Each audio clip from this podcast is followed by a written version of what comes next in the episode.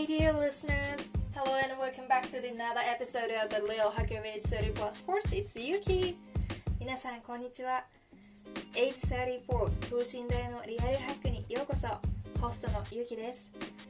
このポッドキャストでは34歳の私が東京でキャリアガールをしながら感じた人間関係のこと、恋愛のこと、ライフスタイルのこと、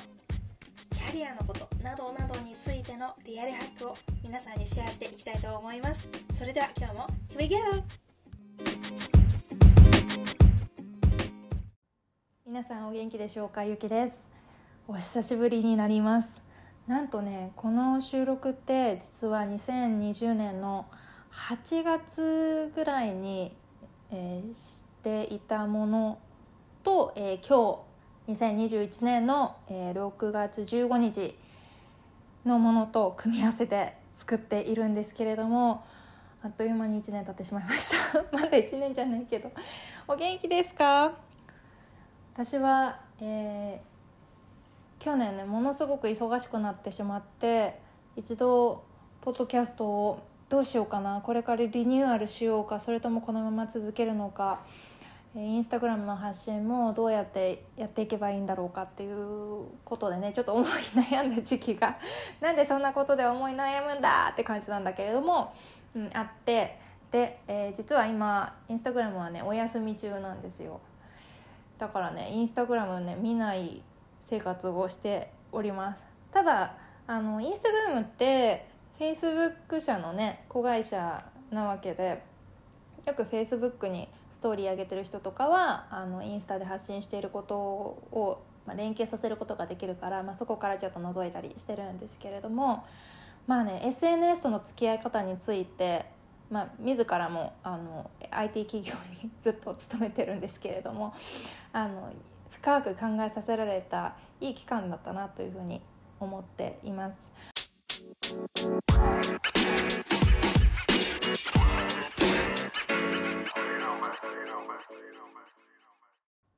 ででで今日の話は何なのよっていうふうにね思われた方もいらっしゃると思うんですけれどもはい。Facebook とか Instagram とかっていうねアプリの名前を先挙げました。ということで今日はね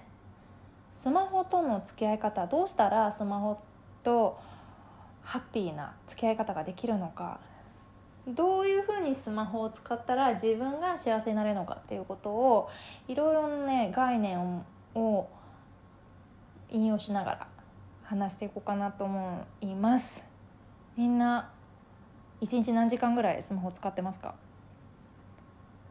お気に入りのアプリありますか？毎日ね使っちゃうんだよなこれっていうアプリありますか？なんとなく使ってたらもう何時間も経ってたっていうアプリあったりしますか？どうでしょうか？私は大体なんか使うアプリ決まっているんですけど、うん、代表的なもので言うと YouTube はい。YouTube です。YouTube それから G メールカレンダーポッドキャスト。えっ、ー、とねこれこれ。Google マップス雨見る。これすごいおすすめです雨見る。何おすすめしてんの？私今。あと乗り換え案内とかね。そういうなんか生活に必要なものもよく使うしあとカメラとかうーん Google フォトとかもよく使うかな。最近ね使い始めてすごくおすすめなのがヘッドスペースっていうあの瞑想のアプリなんですけれどもこれいいですよすごく。あの朝昼晩とあの必要な、まあ、必要っていうかな、まあ、リラックス効果を、まあ、提供してくれる瞑想アプリでこのねながらみっていうのかな。なんて言えばいいの？あの仕事をしてる時の BGM を流してくれたりとかうんまあ普通に、まあ、仕事の合間にね3分ぐらい休憩したい時に瞑想をするための、えーと、セッションを提供してくれたりとかして、まあ、時間を区切って使えるのが私はすごくお気に入りです。まあ、実はあの時計も目覚まし時計私特に目覚まし時計持ってなくってあのスマホの時計を一応セットしてるんですけれども大体なんか朝起きる時夜寝る時もそうなんだけど体内時計で起きれるのであんまり時計使わないかな。スマホの時計セットしとかないとダメなんですとかってやっぱり忙しい方とかだとそうなっちゃうのかもしれないんですけどよくねなんか私もメンターにあの目覚まし時計を買ってそれで対応しなさいよっていう あのアドバイスをいただいたことがあったんですけれどもまあそうこうしてるうちにね体内時計鍛えた方がね朝すっと起きれますよなんてちょっと違う話になっちゃったけれども。ということで1日24時間の中で、まあ、何を選択するかってすごく決まっているじゃないですか。でこのねこの考え方って例えばあの自分の持ってるお金お金の収支のことだったりとかあとは、まあ、人生これからの人生どういうふうに生きていくかとかっていうね話とすごい似てるところがあるなって私は思ったのね。でそれはまあよくね時間がない時間がないってその不思議のあり国のアリスのあのなんだっけあのウサギいるじゃない。走りまくってる人。あの人みたいに時間がない余裕がない一生懸命走ってるけど間に合わないみたいな。ああいうふうになってるのかそれともあ時間はある余裕があるからこれやってあれをやってここの次にこれをしよう。でもしも何かのためにバッファーを取っておこうとかね。そういうふうに考えられる人もいるじゃないですか。でそのいろんな人が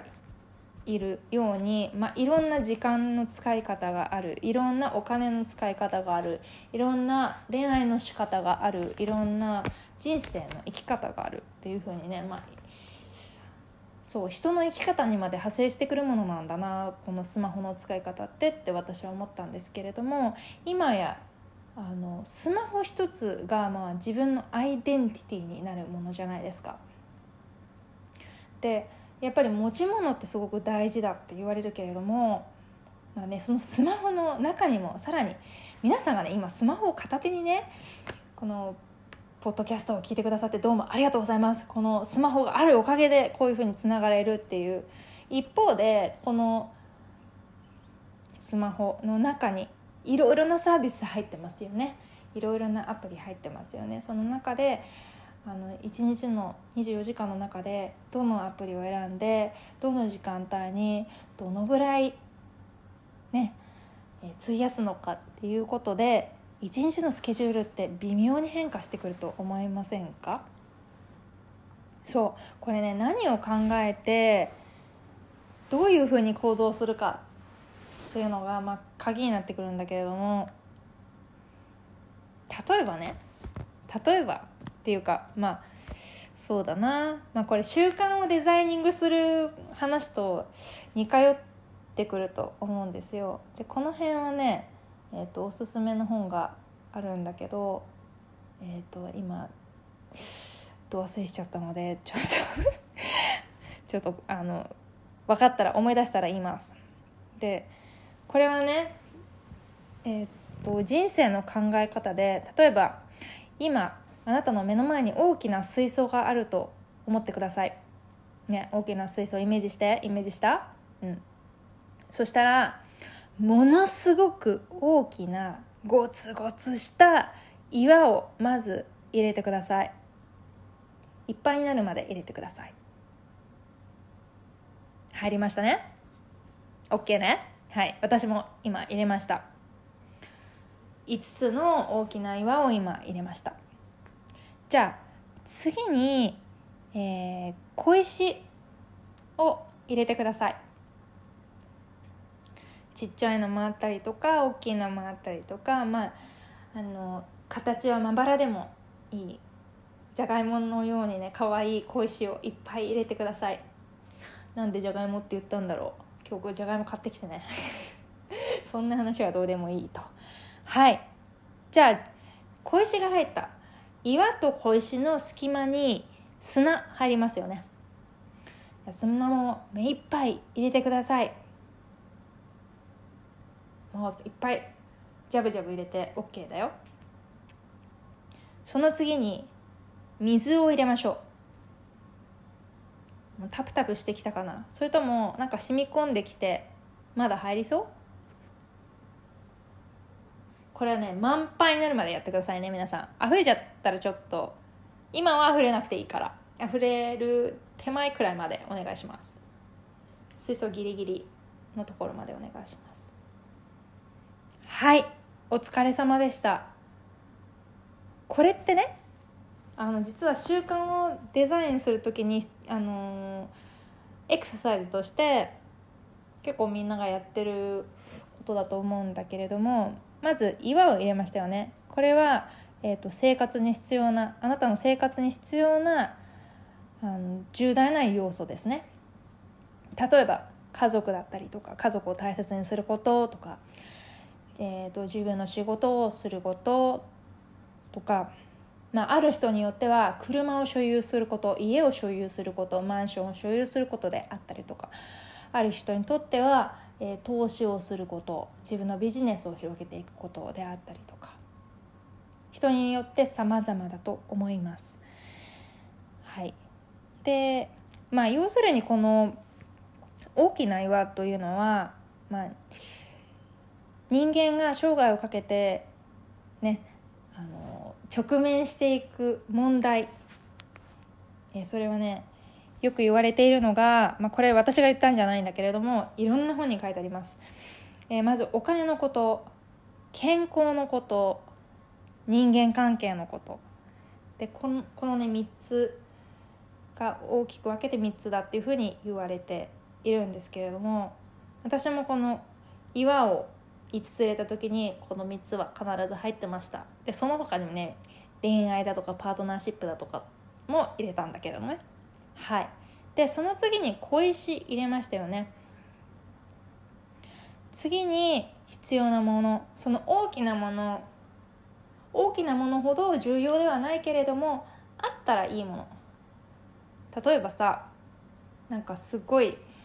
貧弱な例かもしれないんですけれどもお家に帰ってきて窓にカーテンしてなかったらなんか気持ち悪いですよね。そうカーテンがついてるとか例えば玄関にマットがあるとか、えベッドに枕がついてるとかそれはちょっとしたことでもいいんだけれどもその次に入れた小石っていうのはその岩ほど大事じゃないけどあなたにとって必要なものになります。はい、でさらにさらに次に粒子の細かい砂を入れました。うん。やっぱりさあのこの醤油は山佐の醤油がいいんだよねとかコーヒーはここのコーヒーじゃないと朝が始まらないんだよとかそういう思考的なものありますよね。そういうものがここに入ってくるんじゃないかなと私は思っています。で最後に液体水を入れました。潤したんだけど、うん、よくよくよく考えるとこの水槽にいろんなものを入れてもらったんだけれども結構入るよね。いろんなものが。うん、でこれってスマホの容量とさちょっと似てると思いませんか？スマホも容量いっぱい入る。今さなんかすごいな何何百ギガとかねものすごい容量ので大容量のなんかスマホを使う人も多いじゃないですか。だけど容量って決まってる。うん。まあ、クラウドに上げて無限大とかっていうのは今はちょっと置いときますよ。容量決まってる中にどんどんどんどんいっぱいいろんなものを入れていく。でその中でいっぱい使うものとそうでもないものと日常的にあのコンスタントに使っていくものと月に1回2回たまにしか使わないものといろいろ分類されると思いませんか？うん。それとさっきのその石の石？うんと岩の話と似てるんだよね。でうんこの話で何が一番重要かっていうと、まあ、私が思ったのはやっぱりまず水槽に岩を入れる時に岩って最初にしか入らないですよ。うん、でこのね岩の場合はさ大きさとか重さとかあるから水槽に入れる時にあこの岩入れたら次の岩入んないなとかあのイメージできると思うんですけど スマホの場合って重さってね確かにねアプリの容量とかありますよ。だけど大きくないし目に見えないからね。アプリの大きさってさアイコン表示されるのって全部均一でしょ？だから目に見えないけど。でもあるんですよ。その大きさとは何ぞや。あなたがそのアプリを使っている時間。がその大きさに匹敵するんじゃないかなと私は思っています。うん、だからまず一番最初に大事なものから入れていきましょう。でだんだんだんだんうんそうだな粒子が小さいもの最後はまあ水になってねたぷんたぷんの水槽になっちゃったと思うんですけれども、うん、そういうものを入れていきましょうという話でした。でスマホデトックス。私がさ一番最初に、えー、今インスタグラムお休みしてうんたらかんたらっていう話をシェアしたんですけれども自分が使う SNS の種類とか例えば娯楽アプリの種類。私の場合はね YouTube とか、えー、Amazon プライムビデオとか。えー、になるわけなんですけれどもそれを一日のうちにどのぐらいの時間使っているんだろうかでその時間っていうのがこのかけた時間に対してどんなメリットがあってどんな、えー、感情を私にくれたのかっていうことを、えー、私は棚卸ししていったんですね。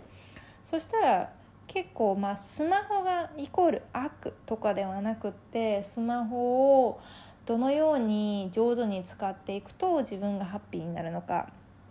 例えばこのアプリを使った時には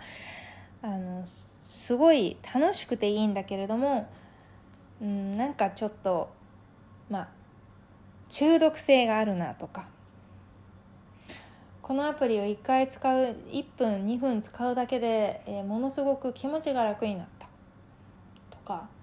いろんな感情が浮かんでくると思うんですよ。なのでやっぱりね今日、えー、思ったのは 今日思ったのはって なんで今日なんだ？うんえっ、ー、とその時間がないとか余裕がないとかねもしも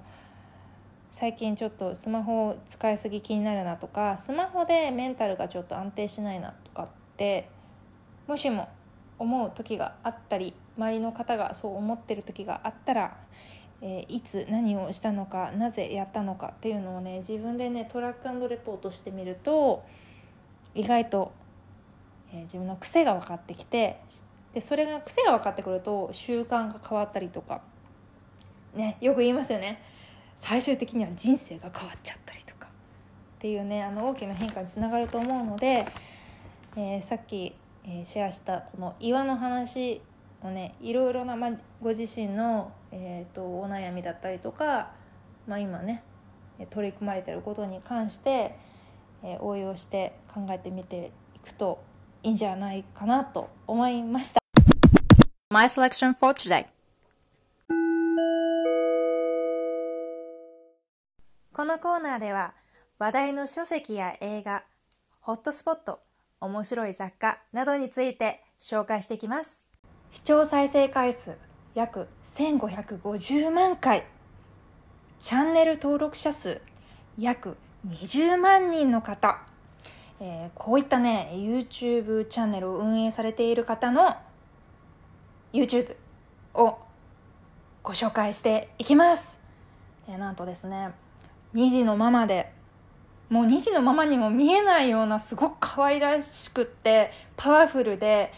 見ているこちらがすごく元気になる、えー、バラエティ番組の女王。って私は勝手に呼んでるんですけれどもはい、えー、アメリカと日本のダブルのシェリーさんの、えー、運営するシェリーのお風呂場という YouTube チャンネルなんですね。今日はこれをご紹介していこうと思います。みんな知ってるかな？この YouTube を私が今日おすすめしたいもう一番の理由っていうのがですね発信されてる内容が性教育についてなんですよ。みんな性教育ってさ学校で習ったりとかあとは親御さんとか、えー、兄弟とかから知ったりあとは彼氏彼女から知ったりとかそういう感じですか？どうでしょうか？私の場合はまあ全くもうそういう知識が皆無な状況から いろいろ自分で手探りで調べたりとか聞いたりとかっていうことをあの、まあ、蓄積していったっていう感じなんだけれどもこのね「シェリンのお風呂場」っていう YouTube では例えばねあの LGBTQ のすみません今言えませんでした。噛んじゃった。久しぶりだから。ごめん。LGBTQ についてあの知ったり考えたりする回があったりとかアフターピルとか低用量ピルとかピルについて生理について話したり。それから、えー、そうね。性的同意だとか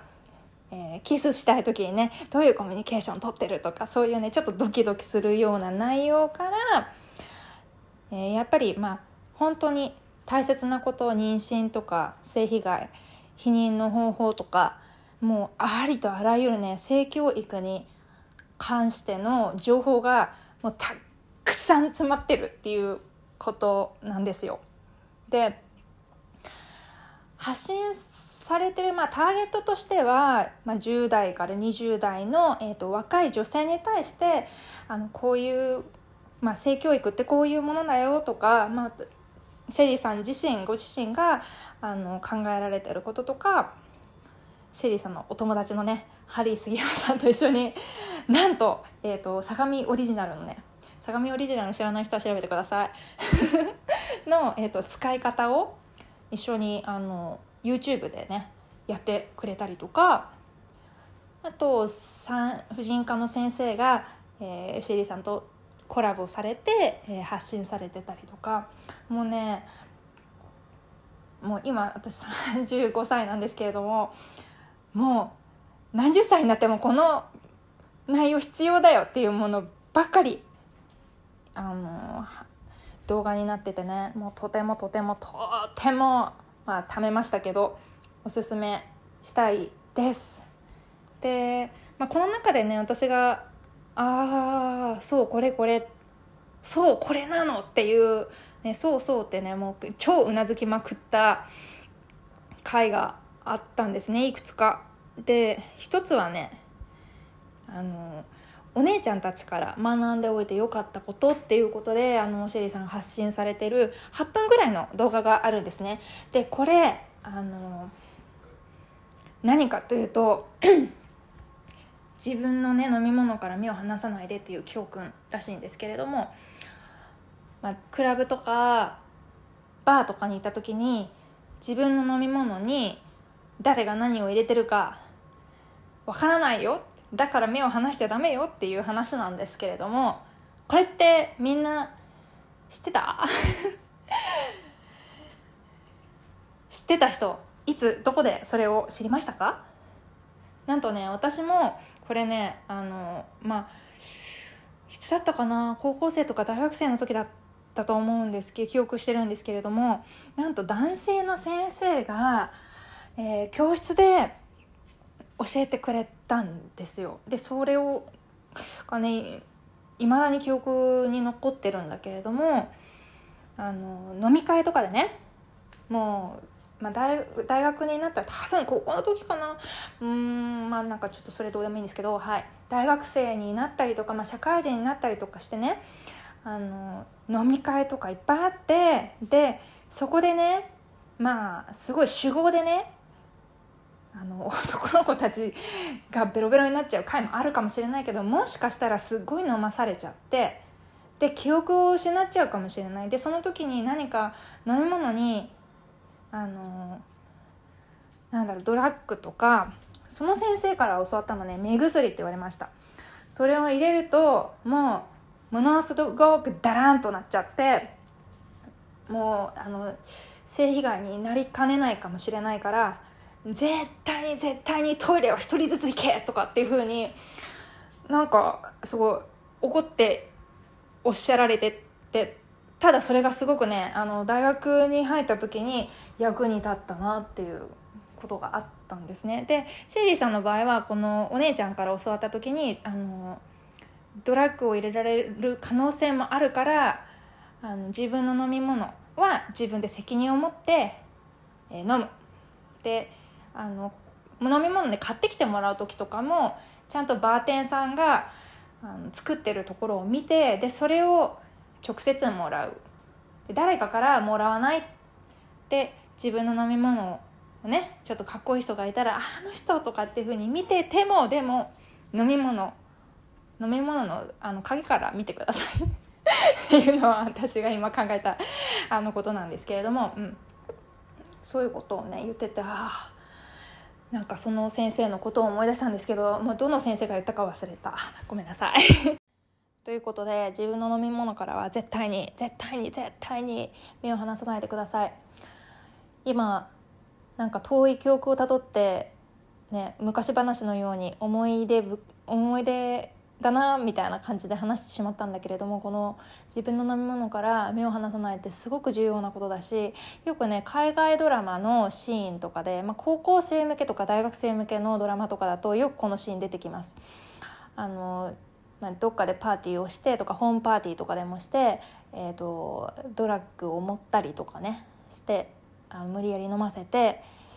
っていうねそういうシーンもね結構あるんだよね。でそれってまあドラマの中だけで起きてるからとかじゃなくって、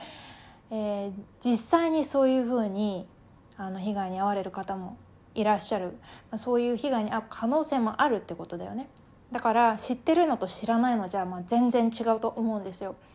だから未然に防げることは未然に防ぎたいしあとは知らなくていいことなんてないんだなっていうふうに私はこの、えー、YouTube チャンネルを改めて見て思いました。ということで今回は、えシェリーさんが運営されているシェリーのお風呂場を紹介しましたもし気になる方いたら是非 YouTube 検索してみてください。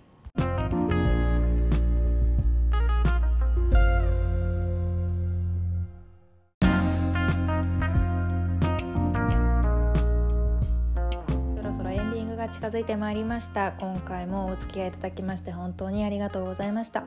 久しぶりの配信の割にはね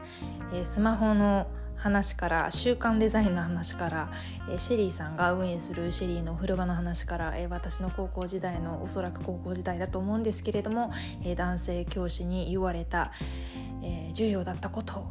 なんかもねいろいろ織り交ぜながら話していったんですけれども思えば高校時代って私女子校だったんですけれども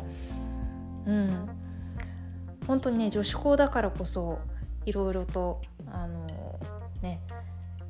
面白い出来事もあんなことこんなこともいっぱいあったんですけれどもまあこういうふうに振り返ってみるとあのちゃんと知識をえー、提供してくださる、まあ、正しい知識を提供してくださる、えー、教教師なんて言うんだろうな、まあ、そういう、まあ、大人がいたっていうことはすごくありがたいことだなとあの今振り返っても思います。えなかなかねあの腹を割っては話すってまあ人間誰で誰しもがいつでもできるわけではないと思います。人によっていろいろなコンディションもあるだろうし、まあ、それぞれの人が抱えるバックグラウンドもあの全部が全部等しいというわけではないと思います。だからこそあの知らなくていいことはないんだなっていうふうに、まあ、思ったし、まあ、それをね知ることで例えば自分の生活だったりとか自分の習慣自分の、まあ、周り環境っていうのかなが変わっていくっていうこともあるんじゃないかなというふうに思いました。今日はちょっとスマホのね話に付随して習慣のデザイニングっていうことも考え方シェアしたんだけれども、まあ、そこでお話しした岩の話小石の話砂の話水の話これに加えて、まあ、いつ何を、えー、自分がしたのかスマホでねどんなアプリ使ってあのなぜその、まあ、アプリを使ったのかちょっとトラックレポート自分自身にしてみるといいよっていう話をちょっとシェアしたんですけど私はこれをすることによってスマホとの付き合い方が健康的うんというかハッピーに使えるようになったのかな。うん、でもう一つあのおまけとしてあの tips 入れるならばこのいつ何を使ったのかなぜこのアプリを使ったのか。でさらにねこのアプリを使うことによって私にどんなメリットがあったかどんな価値をもたらしてくれたのかっていうところまで考えて書き出したんですよ。そしたらねやっぱりあのまあ、自分の無意識感の中に暇つぶしのね時間がねたっぷり隠れておりました。まるで見えない砂糖の塊のように。なんてまあこんなね冗談はこの辺にして今日も本当にお付き合いいただきましてどうもありがとうございました、えー、またね次回も、えー、いろいろな話アップしていこうかと思います。なんせねあの1年くらいまあ約ですけどね約1年くらいまあこだわるなここ。約1年くらいね発信をしていなかったのでいろんな面白い話あのねみんなと話したい話が盛りだくさんですでは今日はこの辺で、えー、皆さんも良い一日を過ごしてくださいねそれでは See you!